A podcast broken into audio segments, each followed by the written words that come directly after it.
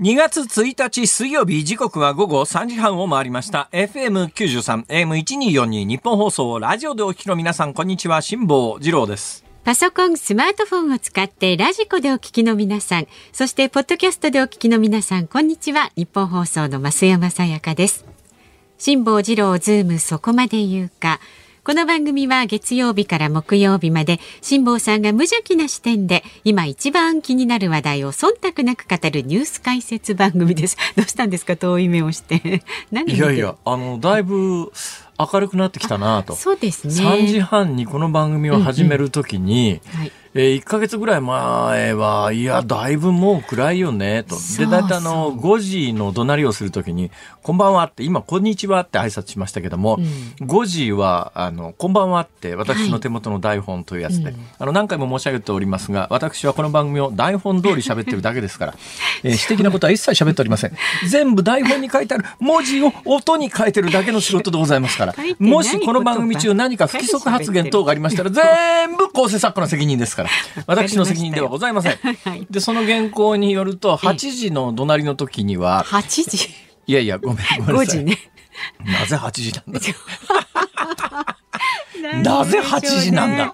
なんで不思議だな、はい、えー、今3時半でございますが、す。えー、今から1時間半後の午後5時17時の隣のところの原稿はですね、はい、こんばんはと書いてあるわけですよ。うん、で、こんばんはなんですが、でもね、今週ぐらいから外見ながら、こんばんはって、いや、まだ明るいしな、みたいな。だんだんね。はい。ちなみに今日の日没は、あの、その構成作家の、あの、鍋谷くんが、えー、17時8分だというふうに日没が。で、あの、日没17時8分だと、はい、17時の時点ではかなり明るいです。そうですね。あの、ね、太陽というのは本当に偉大でですね、えー、ほんのちょっとでも出てるだけで、うん明るさ全く違いますからでやっぱ太陽が完全に隠れると真っ暗になります、はい、それは私ねあの、鮮烈な体験をしたのが日食なんですよ。皆既日食。はい。皆既日食は生涯のうちに皆さん一度ぐらいはね、何とかして体験した方がいいと思いますが、何、うん、とかして体験ししろって言ったって、自分の住んでるところで日食が起きなければ、体験できないわけで、まあ世界には日食ハンターっていうのがいてですね、月食ってやつは、はい、えー、まあ構造、月食の構造をここで長々喋るわけにはいきませんけれども、簡単に言うと、月食というやつは地球上どこからでも見られるんです。つまり月食というやつは、月食が起きるときには、アメリカでも日本でもカナダでもフィリピンでもどこにいたって、はい、フィリピンの刑務所の中にいたって、まあ外が見えない。空見えればね。はい、月食というやつは、どこにいたって地球上から観測できるんですが、日食、特に皆既日食というやつは、もう地球上で見られるポイントというのが、ものすごく細い線状の帯みたいなもんで移動していくんですね。ほだもんだから、あの、日食ってやつは、えー、2年ぶりの皆既日食ですっつったって、世界の中で見られるのはごく一部だったりして、そのごく一部のところが日本の上空に来なければ、その日食ハンターで、まあ大体2年に1回ぐらい皆既日食起きますけども、日食の起きるガラパゴス諸島で日食とか言われたらガラパゴス諸島まで行かないと 見られないんで、だから日食見てくださいと言っても本当に申し訳ないんですが、ただ私、あの、トカラ列島というところで皆既日食というやつを見に行ったんですえー、で、本来はこれ、あの、島に上陸してトカラ列島がその日食の帯が通過する場所だったんで、えトカラ列島っていうのは鹿児島から南の方ありますね。鹿児島の南の方のトカラ列島に上陸するはずが海が荒れて上陸できずにですね、でも、偉いですよ。その時の船長がですね、日食の帯がトカラ列島からそれから太平洋の、まあ、一点というか帯みたいに、細い帯みたいに太平洋上で日食の通るポイントがあるんで、そこに上陸はできなかったんだけど、その帯の中に船を入れて、船の上から日食観測ができたんですが、日食というのはびっくりしましたね。あの、ほんのちょっとでも、太陽が出てる時には昼間とそんなに変わらないんですよ。ええ、ただね、一瞬で、あの、ほんのちょっと太陽が出てるところから皆既日食に瞬間的に変わるんですね。うんはい、その瞬間的に皆既日食になった瞬間に、はい、真っ暗闇になります。ま、真夜中？もう一瞬で真夜中。もう本当にね、1秒前だ。1秒前には昼間の明るさのような気がしてた、うん、太陽って本当に1%でも出てるとものすごく明るいんですよ。徐々に徐々にというよりは徐々に徐々にじゃないですね。徐々に徐々にというより、ドーンと真っ暗になります。ドーンと真っ暗になって、それ真っ暗になった瞬間に、はい、あの、なんか、これは気分の問題もあるんですけど、はいなんかその会場に涼しい風がピピピピピピと吹いたような気がして、で、その上に満天の星になるんですよ。つまり太陽が出ていないし、月も出ていないという状況になりますから、うん、えー、月の、まあ、月の影に地球ね、ね、月明かりもないわけですよ。はいはい、全く月明かりもなく、うん、太陽も全く出てなくて、満天の星で天の川が見えるんです。ほいで、あの、皆既日食って本当に一瞬なんで、皆既日食からちょっと影の位置がずれた瞬間に、うん、まあ1%でも太陽がピッと出た瞬間に、あたりがスーッと明るくなるんです。この経験はね、太陽というのがいかに偉大かというのは、あ、うん、えー、さっきのあの、原稿を書いてる鍋谷君が、えー、っと、近々の皆既日食について調べてくれましたけれども、金環食というやつが2023年4月20日だからもうすぐですね。金環皆既日食、あ、金環食と皆既日食？と両方あるわけですから、金環食ってどういうことかというと、うん、えー、まあ、要するに、あの、地球と太陽の間に月が入るのが、あの、まあ、湯やあの日食の原理ですけれども、はい、その時に月の距離によって、太陽が完全に隠れるケースと、あ、え。ー、のど真ん中を通過しても周りに指輪のように光が残るケース、はい、これが金環食です、ね。はい、ところがねこの金環食はまあ綺麗だから見てみたいとは思うんだけども、うん。うん、金環食ってやっぱりね太陽の明かりすごく強いですから、ほんのちょっとでも周りから光が持って漏れてると、さっき私が言ったような皆既日食状態にはならないんですよ。で、この、えっと、インド洋オセア、アジア、オセアニアの一部で4月20日に観測ができるそうですが、はい、ただこれもね、よし皆既日食見てやるぞと思って旅行の予約をしても、はい、行っても、うん、天気が悪いと。台無しです。ただし天気が悪くても皆既日食になったら真っ暗になりますから、うん、まあ分かるっちゃ分かるんですが、うん、でも太陽が見えてて、あの、真っ暗になるのと、曇り空の向こうで太陽が隠れるのとでは、だいぶ印象が違いますからね。ねはい、で、日本で次に皆既日食が観測できるのが、2035年9月2日。ああ、ダメだ。俺絶対生きてない。そんなことないでしょ。だって12年後、12年後ですよ。12年半後です。12年半後でしょ。77、8。いや、無理無理無理。僕はもうね、もう、もう 今年1年。だから今、来年の後半の公演を今週言ってきたんですが、今ちょっと今週保留にしてんですよ。いや、なんでですかいや、だって来年の後半なんか生きてるかどうかわかんないよ。そうやって生きてるっていうのもだ、どうなんだろう。そんな考えで日々過ごしてるんですか、辛坊それで言ったらね、はい、あすごいなと思ったのは、あの、聖路科かなんかの病院に日野原さんっていう有名なお医者さん、えーはい、亡くなられましたかね、千年。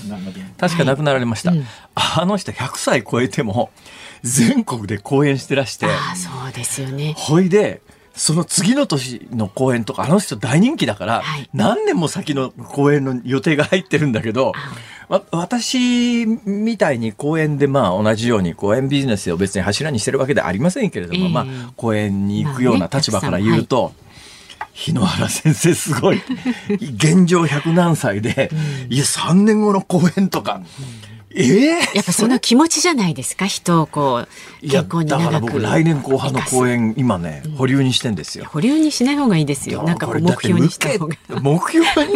来年後半の公演も目標に生きていくんですか？いやもっとどうせ目標にするんなら私別の目標を立てたいです。まあね、え、あのショパンの華麗なる大演舞曲が完璧に弾けるようになって、武道館で公演をするというあやっぱりまだその気持ちは武道館で披露したいもちろん。もう もう私のね残る生涯の大目標は武道館公演ですから、じゃあそれを目指して番組も頑張りましょうこの番組でポロッと漏らしたらですね、えー、私と太平洋横断に1回目行って共に失敗して帰ってきた岩本光弘さんという盲目の方からですね、えー、彼の知り合いのところに日本から情報が入ってですね、はい、彼からメールが来て、はい、どんなメールが来たかというと、うんあの、障害をお持ちで、あの、例えば片手だけのピアニストとか、まあ、いろんな、あの、えー、プロフィールをお持ちのピアニストの方いらっしゃるわけですよ。うん、そしたら、その人たちとつながりのある人が、もし辛坊さんが武道館でコンサートを開くなら、うん、この人たちも呼んでほしいみたいなリストが来て、いや、俺冗談だったんだけど、そんなに本気にされてもなーっていうのはあるんですが、まあ、でももうここまで来たらですね、うんやっぱりやらざるを得ないでしょ。わかりました。もうガツンとね、ええー、年内目標にね、東京武道館。東京武道館ね、日本武道館ではなくて東京武道館で。東京武道館だって多分1000人2000人入りますからね。そうですよね。1000人2000人の前でピアノピアノ弾くんですよ。あ、そうか。ちゃんとしたもの華麗なる大演舞曲。え、無理だな。年内にそれはいくらなんでも、ショパンの一番簡単な曲。どんな曲だろう？誰もが知ってるショパンの一番簡単な曲みたいな。えできることなら指一本で弾ける曲。うん、それねみんなわざわざ集まって聞きたいって思わないですよなかなか。えー、ほな両手を使った華麗なる猫踏んじゃった。猫踏んじゃったもんね。そうですか。わかりました。まあその辺はちょっとね細部はこれから詰めるということで。でもなんか壮大な望みがね、何が言いたいかというと、はいはい、えー、5時の段階でもう今日日没が5時7分か8分なんで5時の段階ではかなり明るいと。はい、そうするとまあ5時の段階で手元の原稿稿にはこんばんはって書いてあるんだけど、うん、これをどのタイミングでこんにちはに切り替えようかと。2月の今日1日だから、何事にも区切りっていうのがありますから、はい、えー、今から宣言をいたします。私の手元の台本上は、5時の怒鳴りという番組、あのね、えー、のタイトルを怒鳴る、ええ、パターン、パターンっていうかタイミングで、こんばんはというふうに明記してあるんですが、今日からこんにちはに変えます。あ、そうですか。新聞とか節分待たずにね。いや、だってもう、ね、だって今日5時7分か8分でしょ、日没が。だったら5時の段階でか。なり明るいですから、はい、こんばんはにはかなり違和感があると思いますが、ただね、この番組私あの、関東ローカルだと思っていたらですね、はい、一応電波が、地上波の電波が届くところは関東ローカルなんですが、ラジコその他で全国で聞いていただいているということになると、東日本は日没早いですから、北海道なんか多分ね、その時点で今でも真っ暗なはずですよ。こんばんはだ、そしたらね。こんばんはです。うん、ただし、西日本は、なんでこんばんはなんだよって思ってらっしゃる方相当いらっしゃる。うんうん、こんにちばんは。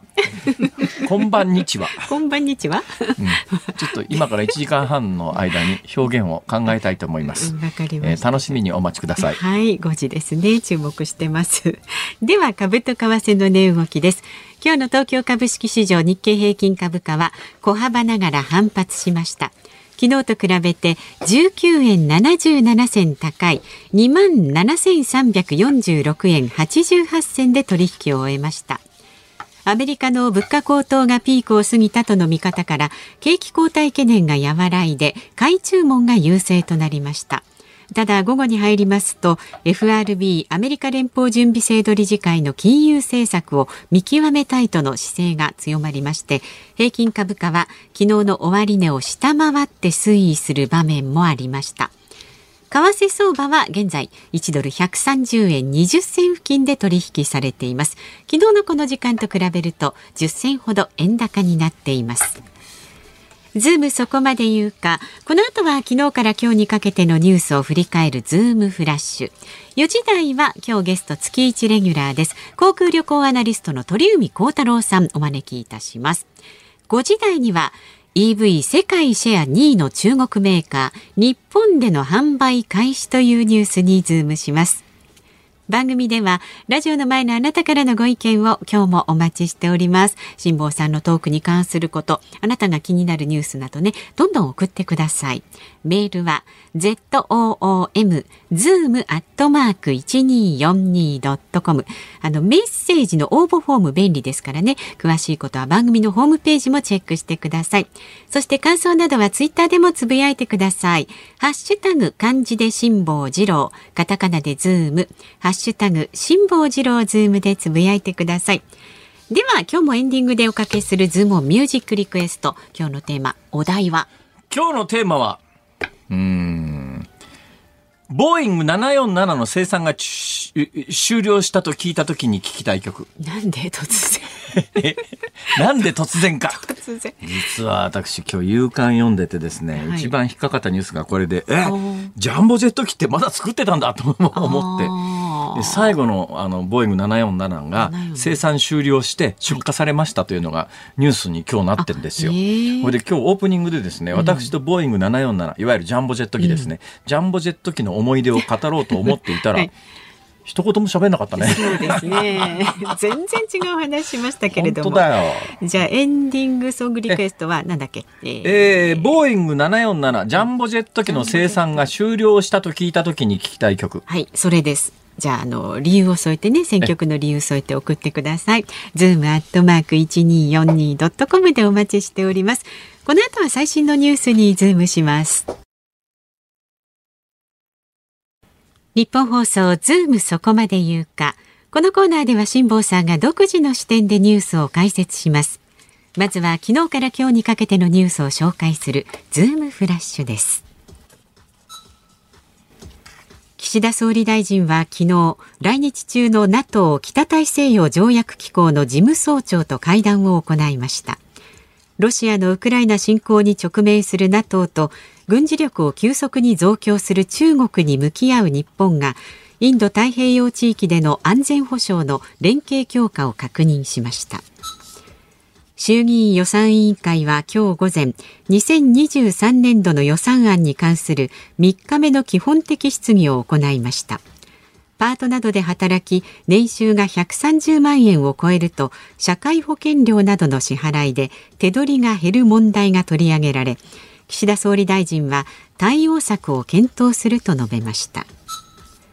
東京オリンピック・パラリンピックをめぐる汚職事件で贈賄の罪に問われている紳士服大手 AOKI の前の会長に対し警察側は懲役2年6ヶ月を求刑しました。また前の会長の弟には懲役1年6ヶ月。元専務執行役員には懲役1年を求刑しました。弁護側は執行猶予付きの判決を求めました。判決は4月21日に言い渡される予定です。去年の11月社会学者の宮台真司さんが襲撃された事件で容疑者とみられる41歳の男が去年の12月自宅で死亡していたことが分かりました。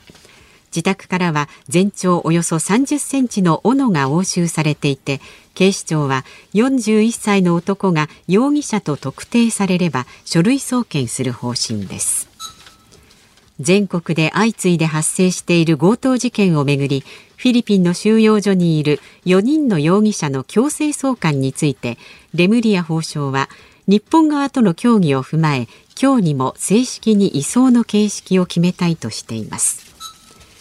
厚生労働省によりますと去年の平均の有効求人倍率は1.28倍で前の年を0.15ポイント上回りました。有効求人倍率が前の年を上回るのは4年ぶりです。また去年の12月の有効求人倍率は1.35倍で前の月から横ばいでした。プロ野球は今日から宮崎と沖縄で11球団がキャンプインしました。政府西部は今月の6日からです。キャンプ中の新型コロナの感染対策についてヤクルト以外の球団では観客数の制限を設けず実施されます。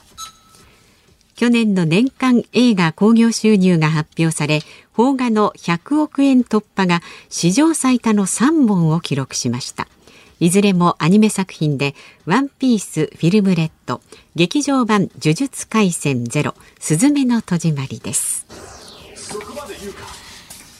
えー、じゃあ直近のニュースから喋っていきますかね。邦、画、日本映画の100億円突破が史上最多の3本。ただ、3本とも、ただっていうとネガティブな表現に聞こえちゃうかもしれませんが、うんはい、まあ3本ともアニメだということで、はい、えー、1位がワンピース。はい。ああ、ワンピース。うんうんルフィもいい迷惑だな。本当ですよね。ね本当本当。なんかどうも近々ネットフリックスかなんかがあの実写版のワンピース作るって話なんだけど、これでルフィって聞いた瞬間に またなんかフィリピンで逃げてんのかみたいな。それね、本当払拭したいですよね。全くね、ねこれワンピースにとってはいい迷惑だろうと思いますが、うん、ここが197億円。はい、えー、すごいですね。2番、劇場版呪術廻戦ゼロ。うん、はい。ああ、これね、えー、去年のランキングなんですけど公開が一昨年なんで多分一昨年の分のやつを入れるともっと大きいかもしれませんが138億円、はい、ちなみに私見ましたこれ。映画見ました。はい映画見ました、うんうん、えー、あのー、今結構すごい人気になってる「スラムダンクなんかもそうですが、うん、えー、前後知らなくてもあのその映画だけで楽しめると。いうところがあって「呪術廻戦ゼロもですね、うん、あの私まああのあのテレビアニメ版の「呪術廻戦も見てましたけど、うんね、でもそういうの全く見てなくてもいやむしろこれ映画一回見た方が全部のついつまがよくわかるみたいなところがありますが、はい、で3番目が「すずめの戸締まり」131.5億円「すずめの戸締まり」に関してもそうですけどもこれ現在でもまだ公開中なんでだトータルのえー、総工業収入はもうちょっと増えるかもしれませんね、うん、131.5億円ということで惜しいですよ。これ今史上最多3本って100億円超えってこういうニュースだったじゃないですか。えー、それについて名探偵コナンが97.8億円だから あとちょっとで100億だったのに、ね、100億超え4本だったのに。だけど実質4本に近いですねこれね。うん、はい。で去年の1年間の興行収入洋画部門は1位「トップガンマーヴェリック」が強いわ。135.7億円。だけど「ワンピースの方がはるかに多い。あ本当ですね、はい、呪術廻戦の方もが多いということでやっぱこの辺のアニメの人気ってすごいんだなということが分かります。えー、トップガン見に行きました。それからジュラ、うん、洋画部門の2番目が「ジュラシック・ワールド」これも見に行きましたけども。結構見てますね。いや私結構見てますよ、うん、えー、ところがこの「ジュラシック・ワールド」が63.2億円。いきなりこれ1位と2位の差がすごい、ね、はい1位と2位の差がすごい中華。えあれだけ話題になった「ジュラシック・ワールド」でも「呪術廻戦」の半分以下「すずめの戸締まり」の半分以下、えー、なんだっていうのがちょっと驚きではありますが、はい、まあそんなことになっております。さて、えー、その一つ前のニュースですねまあ、あのヤクルト以外は観客数の制限を設けずにキャンプイン。そうですよ、うん、急春到来という言葉がありますがす、はい、2月1日キャンプが始まります、うん、ね、キャンプが始まってこの後オープンセンス。ね、うん、そしてシーズンインということになっていくわけですが、はい、うんあのどの番組でも同じようなこと言ってるからもう同じこと言いたくないんですが、言うまいと思えど 時の速さかなってやつで ね。この勢いだと、もうちょっと来年の公演どうのこうのというよりも 年内生きてるかどうか分かんない生きてるかあっという間に来ますよそんな状況ですね。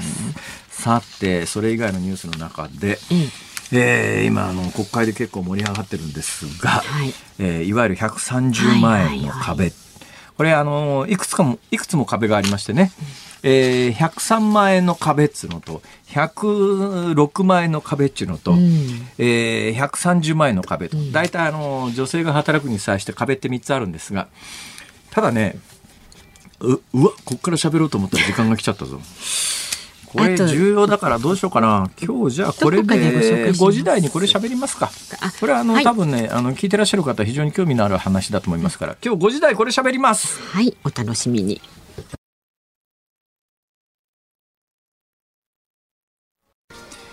2月1日水曜日時刻は午後3時3分を回っています。東京有楽町日本放送第3スタジオから辛坊治郎と増山さやかでお送りしています。ズームそこまで言うかさあご意見いただいているありがとうございます。あのこんばんはとねこんにちはの挨拶の、はいはい。えー、時台の冒頭挨拶をどうするか問題ですはい、ですねはい、まず東京都にお住まいの高橋さんですね、えー昔ドクタースランプあられちゃんで一日中いつでも使える言葉としておはこんばんちはが使われて。あったあった。そうですあられちゃん。そうおはようではないでしょうから。おはこんばんちはって言ってた。そうだからおはを取ってこんばんちはなんていかがでしょうかと。それ使いやすいかもしれないですね、うん、言い。やす。い、それからねこれも挨拶案なんですが、ええ、千葉市美浜区のレディーガガ丸さんは辛坊さん5時の挨拶はこんにちはとこんばんはを合わせてこばにちははどうでしょう子供が小さい頃よく使ってました言いにくいわ。小バニチは。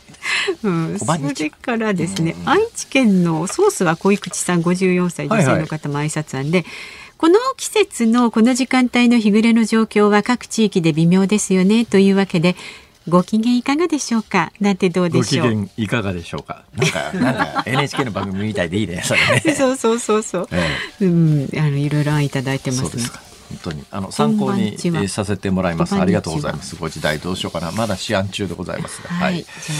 いや皆さん本当にねありがたいなと思うのは、この番組のやっぱりね、聞いてくださってる方のいろんな意味のうん、水準が高いというと大変申し訳ないですけど、申し訳ない言い方ですが、本当にあの素晴らしい方々が多いなと思うのは、あの、ほれ、えー、全部の返信用のキットを用意してくださったら、はい、あのサインして送り,、ま、送り返しますよと、うん、この番組でご案内しても、大体まあ何百のうちの一つ二つぐらいは返信用の封筒を忘れてくるような人もいないとは言えないじゃないですか。うん。まあはい、今まで100%皆さん編集用の封筒にご自身の宛名を書き、えー、有効な所定の郵送料を添付し、一人も漏れなくですから。一人も漏れなくっていうとこがすごいじゃないですか。その上、この間なんか私公園行った時に、うん、やっぱり公園の会場に本を持ってきてサインしてくださいと言ってきてくだ,、くださった方に、あのサインをしたところ、うんえー、チャツ本まで送っていただいて本当にありがとうございます。それも増山さんの分まで配慮していただいて。まで本当にお気遣いありがとうございます。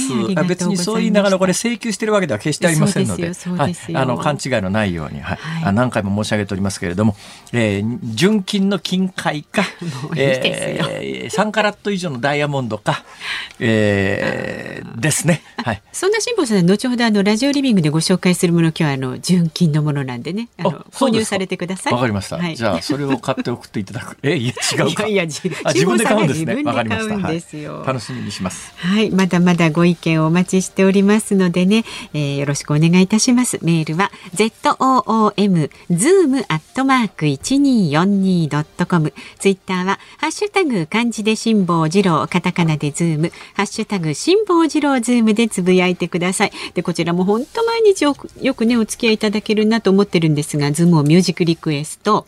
今日のお題はジャンボジェット機のボーイング747の生産が終了したと聞いた時に聞きたい曲ね。こちら理由も添えてズームアットマーク 1242.com までお寄せになってください。さあこの後は航空旅行アナリストの鳥海高太朗さん登場です。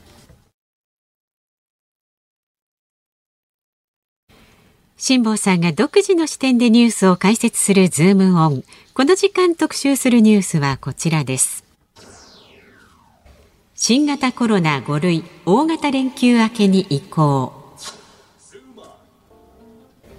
新型コロナの感染症法上の位置づけを5月8日に5類に引き下げることが決まりました大規模イベントの収容人数規制も撤廃され期待の声が聞かれる一方観光地からは遅いと不満もありますさあ今日は月一レギュラーです。航空旅行アナリストの鳥海高太郎さんです。YouTube チャンネル PTA 鳥チャンネルも好評ということで。ありがとうございます。よろしくお願いします。増山さんの PTA, PTA プレーンの飛行機のプレーンと、えトレインの T と、あとオートモービル、車の A なんですけど、増山さんが1か月前見ていただいて、はい、宣伝していただいたおかげで、一気に2日で1000人増えました。1000人2日で1000人。見てください、あれ微妙ですね。微妙いやいやいやいや。だけどもまあまあ。まあちょうど始めてこれで2か月弱になりますけども、10本ぐらいの今本数ですかね。2か月で10本ですか今、今、週、最初1でスタートして、2週間ぐらい前から週2で一応アップ週2でね。やっぱりね、あの、基本的にこの手の SNS で登録者数を増やす、まあ、一番的確なツールはですね、はい、えー、本数たくさん上げるというのは一つのあの浄浄浄土らしいですよ。へだけどまあ大変は大変ですよね。そうなんですよ。あの僕らよりも編集される方が大変で、ちょっと編集は別の方にやっていただいているので、プロにやっていただいてるんで、その方が字幕入れたりとか、いろんな作業ありますよね。結構コストかけてちゃんとやってんですね。いや、かなりかけてやってます。はい、今回は。ええ、まあ、それはともかくとして、えー、前回お出になった直後に、内緒だけどどっか行くみたいなこと言ってらっしゃいませんでした？ニューヨークですね。あ、言っていいんですか？大丈夫です。もう、もう大丈夫ですんで。はい、何しに行かれたんですか？えっ、ー、と、ユナイテッドの新しい、まあ、路線で羽田からニューヨークと、で、本当はオリンピックの時にいっぱい羽田の国際線増えるっていう感じだったじゃないですか、あの、都心上空飛べるようになって。それで結局、ユナイテッドも2年半遅れで、ちょうど今年、今月の1、あ、この1月か、えっ、ー、と、先月、羽田ニューヨークの直行便が飛ぶということで。そういえば忘れてたけど、要するに、あの、羽田の上ってですね、横田区域って言ってですね、あの横田に米軍基地がありますね、はい、あそこがこの辺の飛行機どこ飛んだらいいかの完成をしてるんですよ。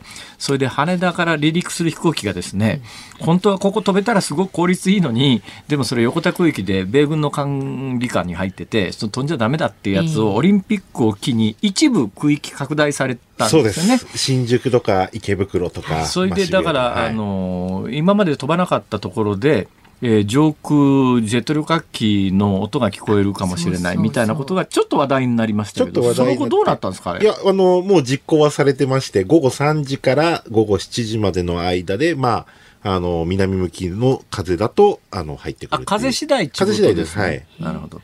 えそれで、あの、羽田の航空便増えたんですか？えっ、と、国際線は一応50億100便っていう枠を2020年の3月末に、その上空が飛べることによって増やしたんですよね。えー、で、結局半分は日本の航空会社、半分は、えー、海外の航空会社、えー、で、そのうちの海外のうちの半分弱がアメリカなんですよ。いわゆる、下さん今言った通り、横田の区域の解放の、まあ、交換じゃないけど、恩義じゃないかっていうふうに言われているという。ね、国際政治はそういうふうにできてるわけだ。なので、ユナイテッド・デルタ・アメリカンはほとんどが羽田に今持ってきてるっていう。まあ、そういう状況なんですね。海外に行こうとするとですね、うん、成田より羽田の方が便利です。楽です。で、この間19時40分って便で行ったんですけど、はい、そうするとはっきり、まあこういうふうに夕方まで5時まで僕もテレビのちょっとお仕事をしてから羽田に行って間に合うので、ええ、そうですね。19時40分だと2時間前チェックインとしてやっぱ夕方の5時40分までに入れば。いやもっと遅くていいですよ。7時40分だったら6時半までに羽田着けば全然乗れます、まあ、だからこの番組6時に6時ですか終わるの、え、終われば5時半、そしたらもう楽々羽田に行って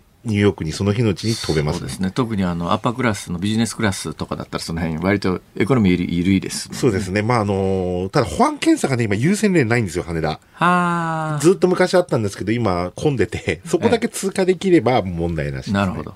まあ、ということで、羽田でその時間だと、仕事を終えて、ダッシュでかけていって、ニューヨークまで、うん行けます。飛べると。そうすると、ニューヨークに6時半ぐらいに18時半に着いて、で、はい、ユナイテッドは JFK 空港じゃなくて、あの、ニューアークっていうニュージャージーの方の空港に着きますんで。まあでも、いや、でも電車だとね、むしろ JFK より楽でしたよ。そうですね。あの、JFK っていうのは、一応ニューヨーク市なんですけども、かなりあの、東南に外れてるんですよね。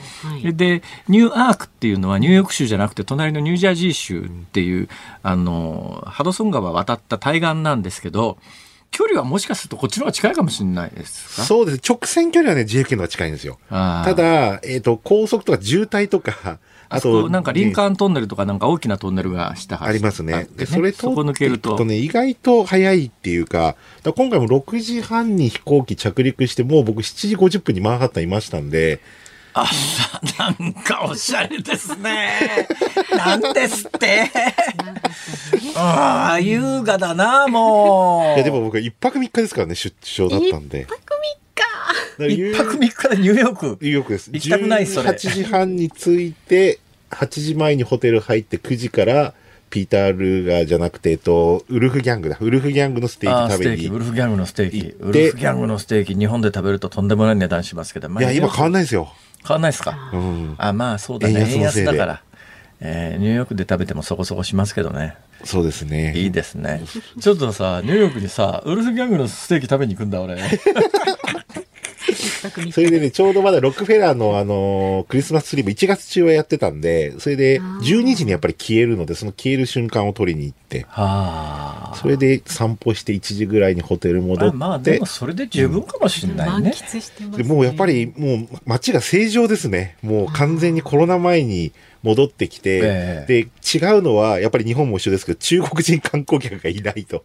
それ以外はもうほぼ同じですね、コロナ前と。さて、そんな中、日本も一応ゴールデンウィーク明け5月8日から、えー、まあ、普通のインフルエンザなどと同じような扱いに新型コロナをするということが発表されたわけですが、まあ、私の印象なんかで言うと、私の個人的感想で言うと、なんか1年遅いな、みたいな気がするんです。いや、同じと、1年半遅いんじゃないですかね。1年半遅い。うん、欧米は1年半前に今の日本の状態だ。欧米かで、東南アジアより1年遅いかな。そうですね。東南アジアってコロナの一番あの氷結を極めていた時には日本よりはるかに厳しい国はたくさんあったんですが、もう1年ぐらいから緩くなりましたよね全部方針転換です、ね、昔マレーシアとかだからマスクしなかった捕まったとかって初期ありましたよね。まず入国できなかったですもんね、うん。東南アジアはもうほぼ欧米と同じような入国の体制で、まあ、マスクの率は多少してるかもしれないですけど、やっぱり台湾と日本が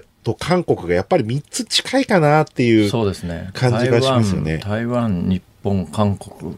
えー、第二次大戦前までの日本ですね。そう、だからそこはね、なんかやっぱり。深みにはまると面倒くさいことになりそうだからやめときますけども、ちょっと異常だなっていう感じが、私なんかの感覚だとします。だから結局これ5類の5月8日に、今日本に入国するときってワクチンまだ3回してない人は PCR 受けないと日本入国できないじゃないですか。あれもそのまま続けるつもりですかねいや、さすがに5月8日はやめますよね。だけどそれってまだ発表されてませんよね発表してないですね。だからね、いつまでこれやってるつもりなんだ結局サミットが広島5月あるじゃないですか。はい。はいはい、ってことはそこに来る外国人ですって打ってない人もやっぱしろっていうふうには言わないですよね、多分。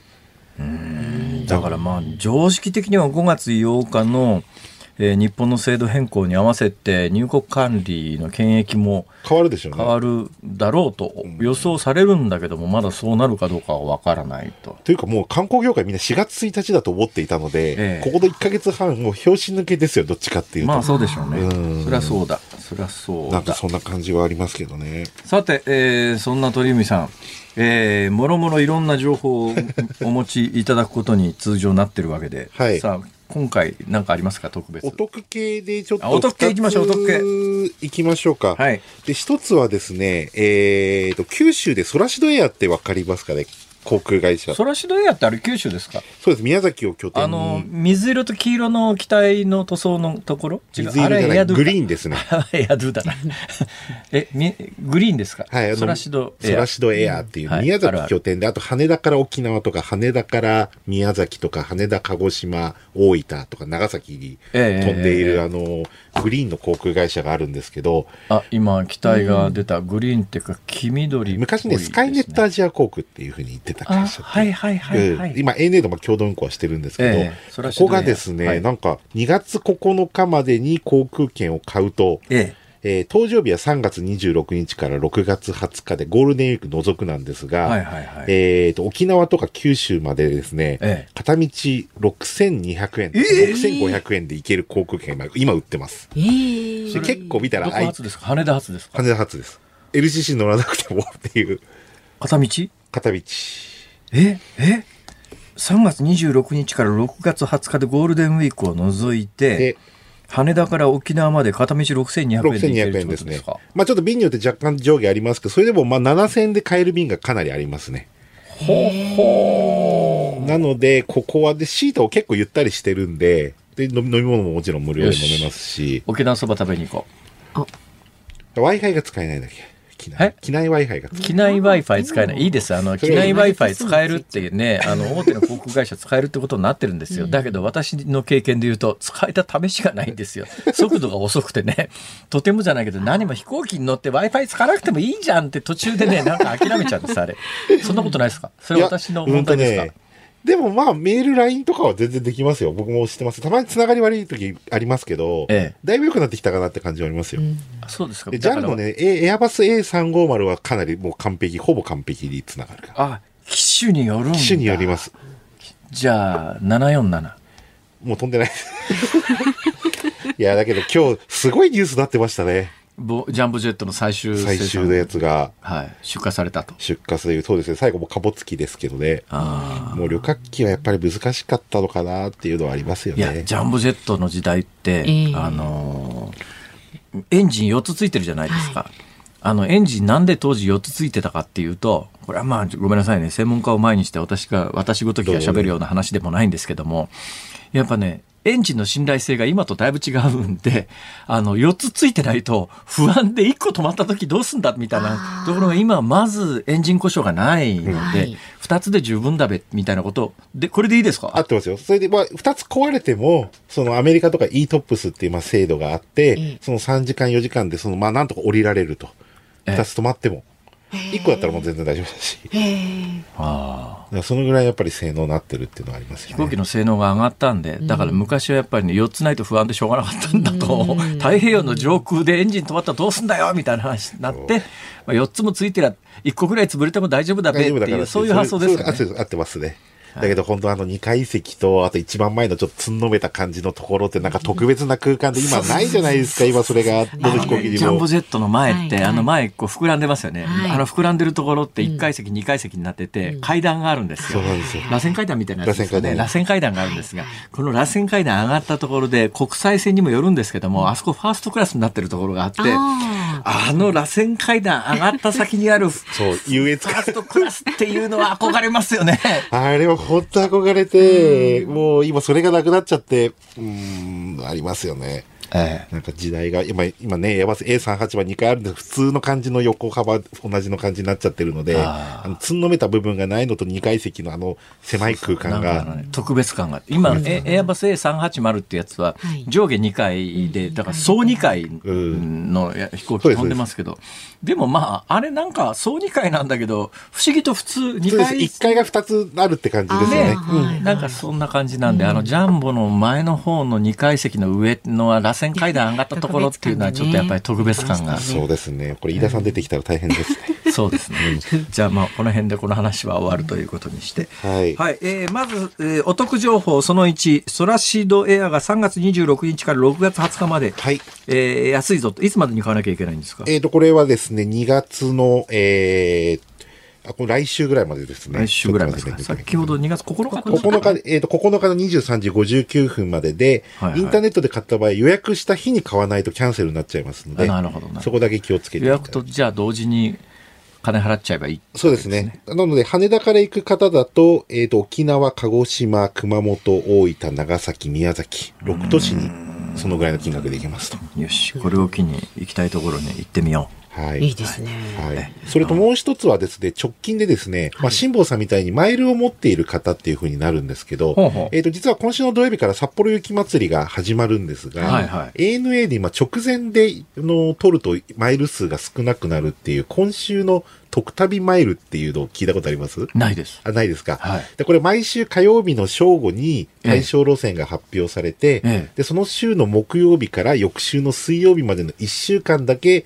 マイルを半分以下にしますよっていう路線限定で。ほうほうでこれが羽田千歳が入ってるんですよ。はあ、今日から来週のあの、明日、明日、明日から来週の水曜日まで。ええ、で、今見てるとですね、えっ、ー、と、日曜日に出発とか月曜、火曜の出発だったらマイルが空いてまして、えええー、羽田千歳で片道3000マイル。え？で、行けちゃいます。あ、そうなんですかそうそう、往復6000マイルなんで、多分、辛坊さんとか、まあ、マイル持ってる方からしたら、もう6000マイルで往復できると、そんなに負担なんない。い。やい。やい。やい。やい。や、それはお得ですね。4人で行っても2万4000マイルで家族で。で、札幌雪まつり。どうなんですか札幌雪まつり、今年どんな感じですかい。や、えっと、先週札幌行った時に今作ってましたし、今年雪がちゃんとあるので、あ、そうなんですか。には苦労はしてなかったです。ええ、それで、まあ、あのー、ホテルの方も取材しましたけど、アジアの方がやっぱり戻り始めてきてるんで、ええ、今週末はホテル一泊最低でも2万円ぐらいしますね。どうなんですか？それあの飛行機が例えば、まあ、マイルで取れたとしますよね。えー、宿泊場所って空いてるんですか？えっ、と、札幌市内で土曜日は混んでますけど、え土曜日外せば1万円台前半から1万5千円ぐらいで、札幌雪まつり期間で取れる。期間でも取れますね。あそれは素晴らしいですね。札幌雪まつりの期間って私なんかの印象で言うと、もう飛行機も取れない、ホテルも取れない、うん、まあ、そもそもお金出しても無理っていう印象があったんですが、はい、今年はそんなことないっていう感じですか？えっ、ー、と、まだ外国人の戻りがやっぱり半分ぐらいってところがあるので、なるほど。その辺があるのと、あと私がやった裏技は毎日ひたすら東横インのホームページを見て、それで東横インは年中365日ほぼ同じ料金でやってるので、はあはあ、で旅行支援使って一応僕6000円で今回札幌ホテルは土曜日、今週行くんですけど、行くんですか？今週土曜日行くんですけど。雪祭り？雪祭り。で、飛行機はね、11月に発売した、まあ、ANA で7000円っていうセールが、11月末去年あったんですけど、それで買ったので、えー、往復の飛行機で一応ホテルで合計2万円で今週、雪祭り。雪祭り。これはお得ですね。行ってきますけど、で、さっきのそういった形で、今から行く方、ちょっと週末は厳しいですけど、ちょっと平日だったらそのマイルをもし持ってる方、6000マイル以上 ANA で持ってる方いらっしゃれば、それで行くっていうのが、めちゃくちゃお得で、まあ、雪まつり。もう場合によって日帰りでもそのマイル数だったらありじゃないですかね。朝行って夜帰ってくるっつっても。この間ね、旅行の話題で言うと、ちょっとびっくりしたんですが、ニューヨーク・タイムズが2023年に行くべき52カ所の中になぜか盛岡が入っててですね、なんで盛岡なのって思ったんですが。これはですね、あの、ニューヨーク・タイムズの方で、これ、日本在住のアメリカ人の記者が、推薦をして、いろいろ日本を回った中で盛岡がいいと。その記者たまたま直前に盛岡行ったんじゃないですか。でもね、4日5日間ぐらいね、結構ね、ひんあのー、滞在して実際に見てきたっていう。それで推薦して写真とか見ていろいろ、あの、やって、それで選ばれたっていうことで、で、それ出てすぐにちょっと僕、テレビ朝日の番組で、あの、わんこそばを食べにちょっと行ってきたんですけど、その出たりすさん、ものすごい勢いでわんこそば食べてます。123杯。ですか ?123。123? ですね。これ、盛岡のわんこそばって、いくつ食べても値段一緒でした一緒です。3700円。猛烈な勢いで食べてます、猛烈な勢いで食べましたよ、もう。これが、ね、悩みどころがですね、えー、あの、薬味がついてくるわけですよ。薬味っていうかいろんなものね。あれ食べちゃうと、お蕎麦がそんなに入らない。ダメです。ね。だけど薬味食べずに蕎麦だけ食った方が得なのか、どっちが得なんだろうってね。あ、そうだ。わんこそば123杯、えー、見事に平らげました、立派ですという、なんか、将棋の駒形の、なんか、うん、あの、みたいな、エマみたいなやつを。100杯を超えるともらえるんです。で、ね、外国の人はね、ほぼ50杯ぐらいだそうです。あ、そうですか。えっ、とね、蕎麦を飲み込めないそうです。だからこれ、やっぱり多く食べるコツは、蕎麦をいかに噛まないで飲み込むかっていう、もうこれに尽きるそうで、そのホットドッグかなんかのアメリカ人の王者の方が来ても100杯いかなかった。味わっちゃいけないんですね。そうなんだ。やっぱり。噛んで味わってちゃダメなんだ。あ、もう味わったらもうアウトです。いや、それだけどうなんですか。でもね、後半70杯ぐらい超えてくると、もうやっぱり飲み込めなくなるので、そこでしっかり味をって感じがありましたね。そうですか。盛岡はやっぱり行くべきですか？えっとですね、コンパクトにまとまってるので、ええ、あの、意外と楽ですよ、観光が。で、そのカフェが良かったです、あと。おしゃれカフェとし、その昔からの宮沢賢治さんの、まあそういう、あの、行ってたカフェとかそういったところの、レトロなカフェとモダンなカフェで個人経営店が多くて、そのカフェ巡りが楽しかったですね。なるほどね。カフェ巡りも。カフェ巡り僕趣味ですから。あ、そうなんですか。今、趣味なんですか？カフェ巡り大好きですよ。もうフランスとか、パリとか行くともうこのお店にフランス、フランスとかパリとか言いましたよ、今。おしゃれ感満載ですよ。盛岡って新幹線ですぐですか ?2 時間10分ですね。東京から？東京から2時間10分で。で、前ここでも紹介したあの JR 東日本乗り放題のパスが3月出るので、あれ買えば2万3000円で盛岡往復だけしても安くなるので。よし、わんこそば食いに行こう。カフェにも行ってください、ね、そうですね。目標100杯ぐらいですか？ニューヨークでウォルフギャングのあのステーキ食って、盛岡でわんこそば食って、えー、沖縄で沖縄そば食べて。お得フル活用してね。宮崎でマンゴーかなんか食いに行くと。わかりました。いいね、今年も宮崎すごいでしょうね、この WBC のキャンプで。ああ、そうか。ちょっと見に行こうか迷ってますけど、まあ。人がすごそういろいろ見に行ってまたあの報告をよろしくお願いいたします。いや今週も今月もお得情報ありがとうございます。来月も期待してます。はい、お待ちしております。月一レギュラー航空旅行アナリストの鳥海高太郎さんでした。ありがとうございました。ありがとうございました。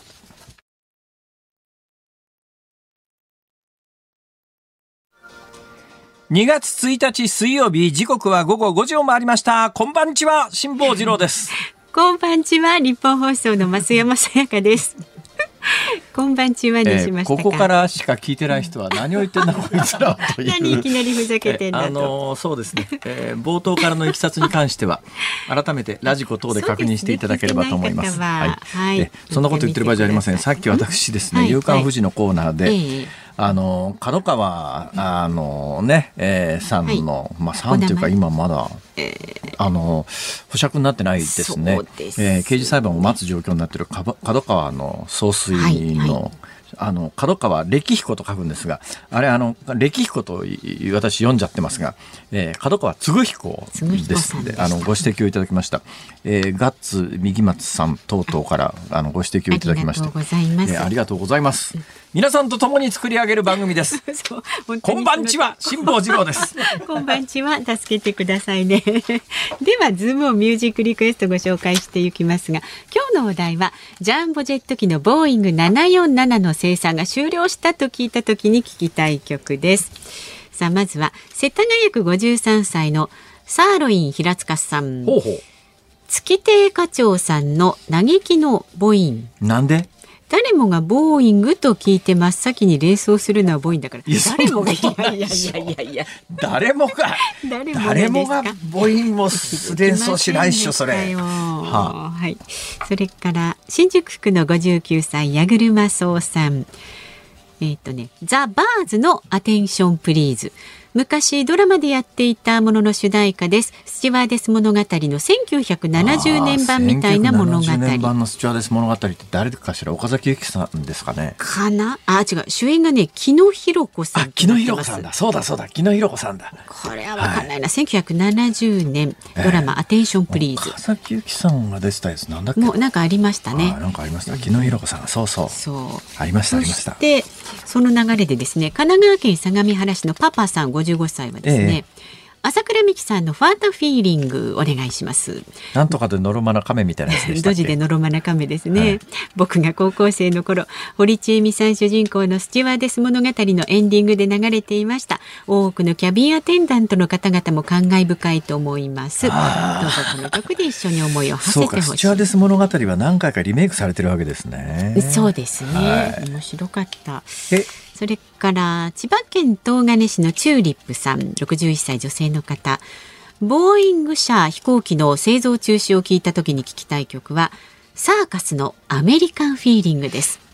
ね、理由はアメリカで作られた大きな飛行機が飛んでいきそうな曲なので。イメージそうかもしれないですね。ちょっとなんか壮大な雄大な感じがね、えーうん、千葉県の慎吾さん53歳中森明菜さんの北ウイングをリクエストします。もうこれはね成田空港の北ウイングからジャンボたくさん飛んでたんじゃないですか。飛んだ飛んだ。ね。飛んだ飛んだ。意外とあの飛んで飛んでとか来てないね。あ確かにね。本当ですね、はい、それから埼玉県にお住まいのベストエイトの壁ドンさん69歳の方。リクエスト曲千秋直美さん夜間飛行ね、747ジャンボ生産終了ですか。この歌が流行っていた頃には全盛期であちこちで飛んでいましたね。ね747ももうなんか製造開始から50年近いらしいですね。55周年ですよ。オールナイトニッポンと一緒ですね。ウルトラマンセブンも一緒だしね。本当だ。えー、神奈川県川崎市のみゆみゆさん57歳女性の方。ボーイング747の製造が終わると聞いて聞きたい曲は30年ほど前某外資系航空会社の CA をしていました。その頃に乗務していたのはボーイング747でした。当時はバブル真っ只中でソウル線のように短い路線でもホットミールデューティーフリーの販売と過剰なサービスでセニョリティの低い乗務員は必死に乗務していたのが思い出セニョリティ。あ違うセニョリティって何ですかセニョリティでしょ。セニョリティ？はあ業界用語なんでしょうね。ね、はい、セニョリティ、そうでリクエスト曲そうか今そんな短い航空路線ではあの暖かいその豪華な機内食とか出ないんだ。へえ、そうなんだ。そうそう。で何ですか？曲が米米クラブのロマン飛行なるほど。なるほど。はい、この辺りから選んで。ズームオンミュージックリクエスト。うん、朝倉美希ファタフィーリング。あ。じゃあ堀ちえみさんの方のね、はい、ではです物語のテーマ曲です。エンディングでお送りいたします。さあ番組ではラジオの前のあなたからのご意見24時間お待ちしております明日は木曜日ですから飯田浩二アナウンサーの登場です辛坊さん飯田さんへの質問ニュースや普段の生活で感じる疑問なんかも送ってくださいメールは z o o m zoom アットマーク一二四二ドットコム。ツイッターでもつぶやいてください。ハッシュタグ辛坊治郎ズームでつぶやいてください。メッセージをお待ちしております。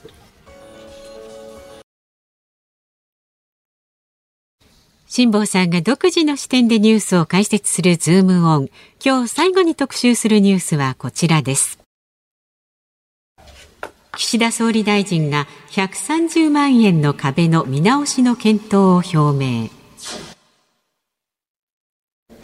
衆議院予算委員会は今日午前2023年度の予算案に関する3日目の基本的質疑を行いました岸田総理大臣は女性の就労抑制につながっているなどと指摘されるいわゆる年収130万円の壁について国会で問われ政府として対応策を検討する考えを表明しました。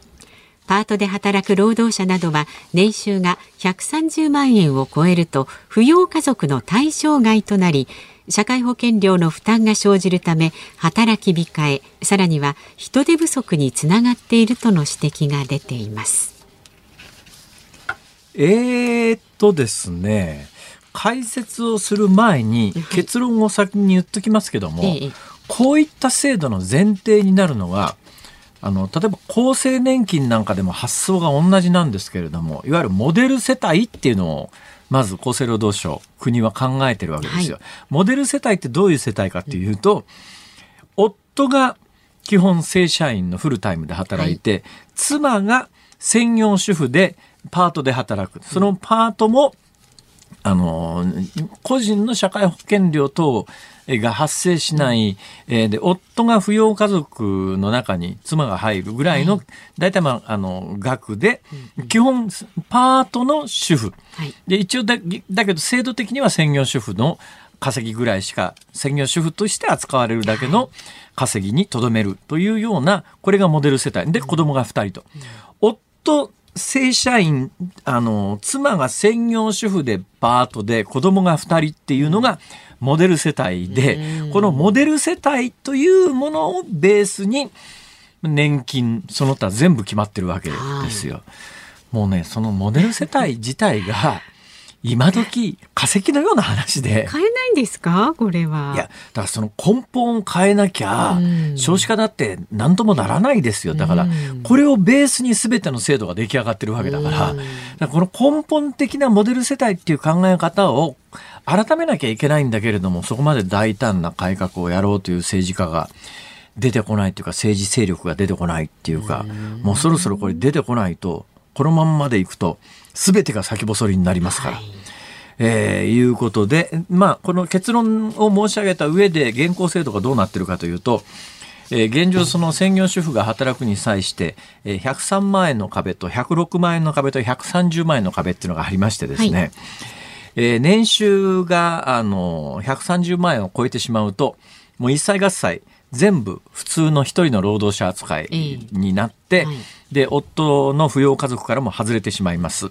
えー、だから夫のいわゆる配偶者控除っていうのがあの夫の所得の中から38万円さっぴいて残りに税金をかけるっていう制度の配偶者控除の対象もなくなるし、自分で厚生年金社会保険あの健康保険も全部入らなきゃいけないしっていうところの全部が普通の1個の1人の労働者として扱われるところが130万円。はい、でそうなるとあの急に130万円超えた瞬間にその世帯が負担しなきゃいけない税金とか社会保険料がドーンと増えるんで、うん、もうそれ以下にしとこうっていうその抑制が働いて、はい、だけどね、えー、今インフレの時代に入りました。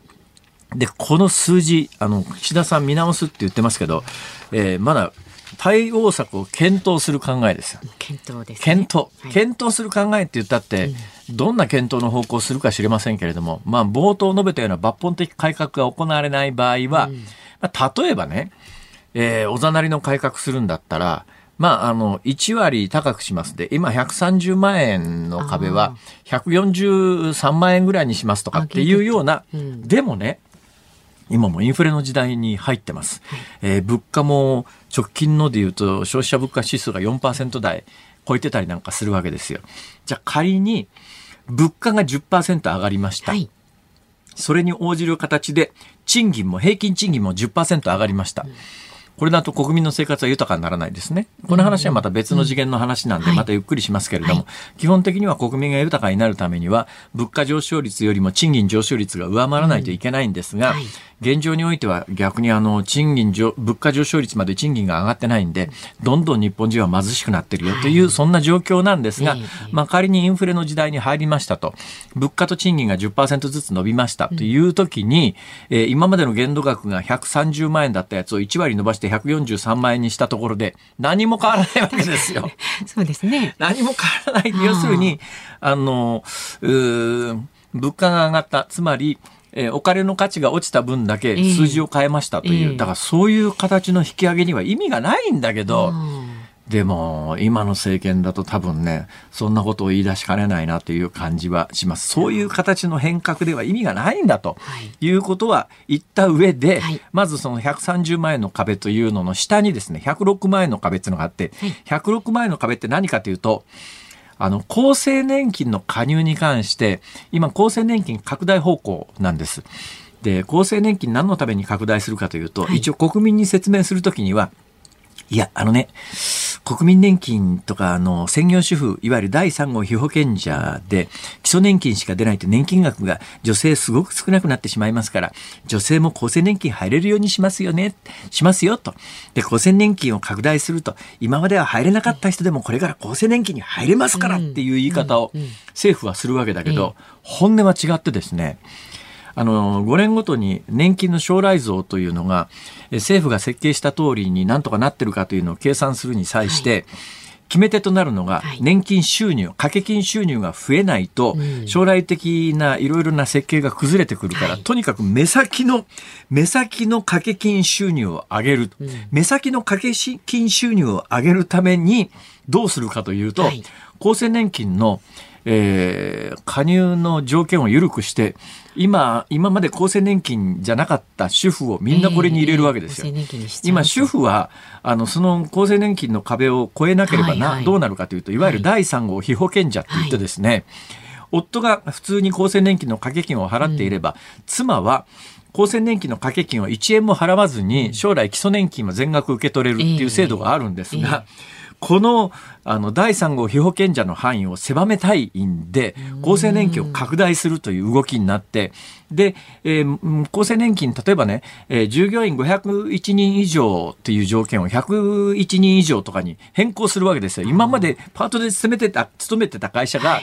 ちっちゃい会社だから、はい、厚生年金の対象にならなかったんだけど、これ制度が変わって、厚生年金の対象になっちゃったりなんかして、はいはいはい今まで厚生年金払ってなかったんで、第3号被保険者で済んだのが、いきなり、えー、こんなに天引きされるのっていう。そういう状況になってんですね。それがまあ制度変更で今106万円の壁っていうのがあって、その一番下の壁は103万円の壁っていうんですが、はい、この103万円を、あの、専業主婦がこれより収入を超えてしまうと、えー、さっき言った配偶者控除の38万円がなくなるんです。はい、だから夫の税金が増えるんですよ。えー、だからこれ103万円超えないように働く。だから103万円の壁、106万円の壁、130万円の壁と現状あるんですが、うん、今政府がどういう形でこれを見直すか知りませんけれども、うん、抜本的な改革をせずに、ちょっとその限度額を上乗せしてあげましたっていうんじゃ、今インフレの時代に、はい、意味ねえじゃん、それっていう。ね、だからこういうことによって、うん、あの、女性が本気で働こうと思った時に、損しちゃうからやめとこうっていうことで言うと、経済なんか成長しないわけだし、はい、だ日本が成長しないこれ一つの大きな理由になってんだけど、うん、抜本的にそのモデル世帯っていう考え方をまずやめろよっていう。だけどそれを言い出す政治家がどうしていないのこの国には？どうしてですか？誰がいますか？僕はやらないよ。わかりました、ね、いつも同じとこ来るな、おい。質問でした。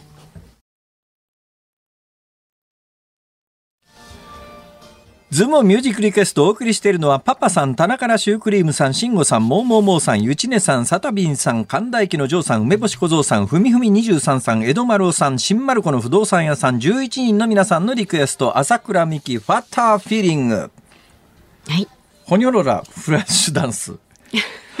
えそうそうこれでいいんですか？あえいいんですホニャララフラッシュダンスまでが、えー、曲名ですね。あそういうことですかね。フィーリング、かっこフラッシュダンス、かっこ閉じ、うん、えー、でございます。はい。はい。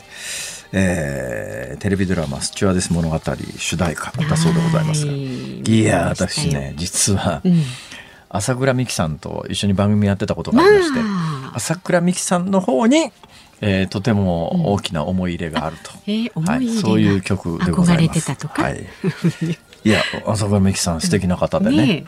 本当に。素敵な方ですよ。うししって何ですかこの、あと1分足らずの時にそんな。はい。さあ、お聞きの日本放送、この後は鶴子師匠、美和子様の登場、鶴子の噂のゴールデンリクエスト。明日の朝6時からの飯田浩二の OK 工事アップのコメンテーターは、明治大学教授で経済学者の飯田康之さんです。えー、全国で相次ぐ強盗窃盗事件に関与したとされるフィリピンの収容の4人について、フィリピンの政治を中心に、えー、東南アジアの政治外交がご専門の神戸市外国語大学准教授の木場沙也さんにお電話で伺うそうです。で、明日のズームは木曜日ですから、飯田浩二アナウンサー登場です。えー、えー、もしかすると岸田総理も、えー、ご出席くださるかもしれません。はい、辛坊治郎ズームそこまで言うか、ここまでの相手は辛坊治郎と増山さやかでした。明日も聞いて、ちょうだい